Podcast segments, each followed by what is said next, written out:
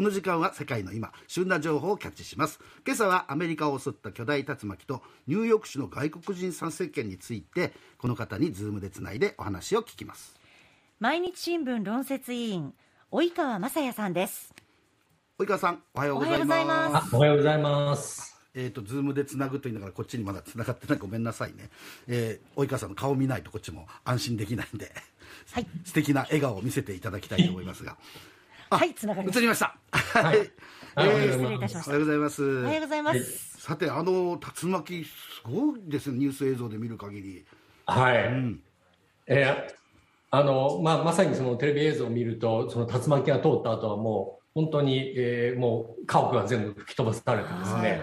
その被害の甚大さを物語るわけですけれども、うん、あのこのトルネードですね竜巻が走破した距離って350キロぐらいだったんですね。でこれってあの九州に当てはめますとね、うん、あの大体鹿児島の指宿からそれこそ福岡まで、うん、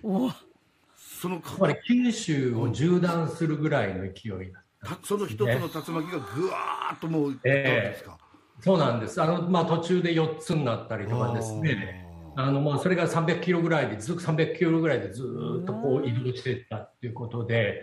あのまあその被害の人害さ時代差っていうのはまあ80人以上亡くなってるだとか、あとはまあケンタッキーって一番被害がひどかったところでまあ100 1000棟ぐらいですかね家屋があの損壊していると。いうことで、あの今週もですねこれ先週のことなんですけど今週ももうちょっと北側のネブラスカ州とかアイオワ州、まあ、これも同じ中西部なんですが、はい。ここでもあのトルネードがあって、うん、もうその大規模停電がまあ未だに続いているという状況なんですね。であのトルネードっていうのはそのアメリカではこう決して珍しくないんです、はい、その巨大な竜巻っていうのは。まあ、年間1200件ぐらいあってで大体平均するとですね年間6000億円ぐらいの被害が出る。年間1200回ぐらい起きてるんですか？うん1兆円超える被害っていうのは珍しくないっていうね。すごいですね。で、であの多分あの庄司さんご存知だと思うんですけど、はい、オズの魔法使い、はいはい、ご存知ですよね。はい、知ってます。あれってあのその少女のドロシーがですね愛犬と一緒に竜巻にこう巻き込まれて、はあ渦の国に行くんですよ。それでこれってあの舞台がカンザス州っていうところで、はい、まさにあのこうアメリカのこうちょうどおへそぐらいに当たるところの大平原で、あのよく起こるんですね。あなるほどね。えー、こういうトルネード自体がですねすごい大規模な竜巻自体が、まあ、アメリカの物語にもよく出てくるし、映画にも出てくるということがあります。まあ、それだけ被害があの甚大なんで、うん、そのための備えだとか、はい、あのこう対策っていうのもすごく充実していましてですね、うん、今トルネードって大体あのもう余地は100%正確らしいんですね。あできるんですか？何時な今回も9時半に起こるよって言ったら9時半に起こった。ただそのリードタイムっていうんですか、はいはい、何分前にそれが予知できるかっていうのがそちょっと短いんですね。20分とかそれぐらいで。でまあ、今回の場合はちょっと長くて、まあ、1時間以内ぐらいには分かったらしいんですけれども。あのなんかそういうも高まってるんです、ね、トルネードハンターっていうね、そういう人たちがいるって、はいはいはい、あのトルネードを追っかけて、それこそ撮影しながらとか、その、えー、規模を測る人たちみたいなのがね、はいはいはい、いらっしゃるっていうのは、僕、なんかテレビで見たことありますけど、え。ー、ああいう人たちも独自に自分たちで気象をこう分析して、はい、この辺に起こりそうだっていうことを独自にやってる。でもこれだけ大きな竜巻っていうのはそのやっぱり過去ではそうそうないんでしょ？いくらそれだけあのトルネードのあるアメリカでも。ないそうですね、うん、まあ、今回はすごく大規模で、うん、年々あのこうトルネードっていうのは頻繁に起きて大規模化してるっていうふうに言われています。日本でも結構ちょっと、なんていうんですか、集中豪雨が、雨雲が急に湧いて起こるじゃない、積乱雲が。やっぱりあの今回もね、なんか大きな積乱雲が出てたみたいなことをね、言ってましたけど、これもやっぱり地球温暖化とかそういうのの影響なんでしょうか。そうなんですね。ですから今あのやっぱり世界的に問題になっているのは異常気象ですよね。はいでアメリカも今年はやっぱハリケーンだとか、まあ、それに伴う洪水とかですね、うん、熱波がすごくてそれに伴う山火事なんかもいっぱいありましたよね。そういうものは大体地球温暖化としてあのこう原因づけられるものが多いらしいんですけれども、実はトルネードっていうのはそれほど分かってないらしいんですね。そうなんですか。うん、ええ。あのまあ12月のトルネード自体が珍しいんですけれども、うん、大体春に起こるので、ただ今がまあ春と同じような気象条件になっていると思うんですね。ですからその温度が高いのはそうなんだと思うんですけれども、こう風の要因っていうのはすごく影響するんですね。はいはいでそのあのウィンドシェアっていうらしいんですけどその風の向きだとかその温度の違いとか風速の違いっていうのがですねどうもその地球温暖化と直接関わるような証拠っていうのはまだ見つかってないらしいんですね。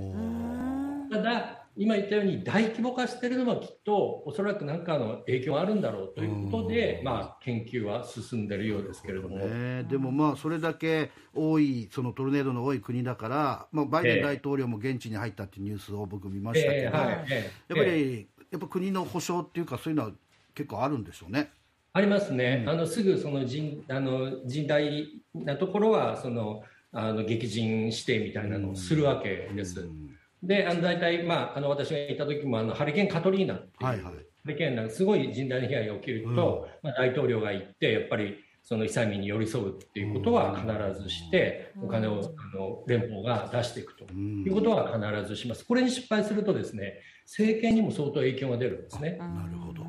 はい、あのブッシュさんの時にやっぱりあの対応に失敗して、あの支持率下がりました。うんやっぱそこはね、あのオーバー・ザ・レインボーにならなきゃいけないわけですね、やっぱりこう西に向かっていかないとね、政権も。で、ね、その政権っていうと、そのニューヨークが、えー、80万人にも及ぶという外国人に参政権を与えるという法案可決、はいはいええ。ー、これ、すごいことですね。そうなんですね、まああのまあ、一般的にあまり外国人にその市長を決める権利だとか、うん、あの議員を決める権利っていう投票権はなかなか、まあ、一般的には与えられないものなんですけれども、うん、まあ、ニューヨークというのはすごくこうリベラルな土地柄でもあり、はい、やっぱりその移民の人たちが多いんですね。うんあのまあ、大体人口ニューヨーク市は900万人ぐらいいてそのうちの300万人ぐらいが移民なんですね。はい、で移民の人はまあ新しく入ってきて、えー、そこで市民権を得るために、まあ、ある程度の時間が必要なので、うん、あのきちんと税金も払ってるし子供は学校行ってるし自分はビジネスやってていても、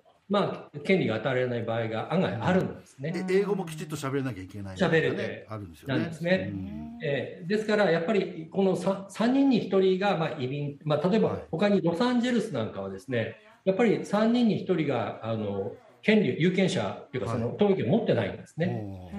ですからまあそういうところが問題だろうということはずっと言われてきたので、まあ、今回、ニューヨークが初めて地方参政権、大きな都市で初めてやるということで、大きな話題になりまということは、これで他の都市でも、まあ、ひょっとしたらそういうことにもなっていくかもしれないっていうことですかね。そうですね。あの、うん、今回の場合は、今、南部の州で共和党が強いところでですね、うんうん、どんどんどんどん投票を制限しようとしてる。動きが広がってるんです。やっぱりこれに対抗して、どんどんどんどん投票権を広げていこうっていうのが民主党の地盤の、はいはいでですから今のあの話で言うと、これからは激戦州、うん、民主党か共和党もそこは激戦になっているところでどれぐらい広がるかっていうことだと思うんですけれども、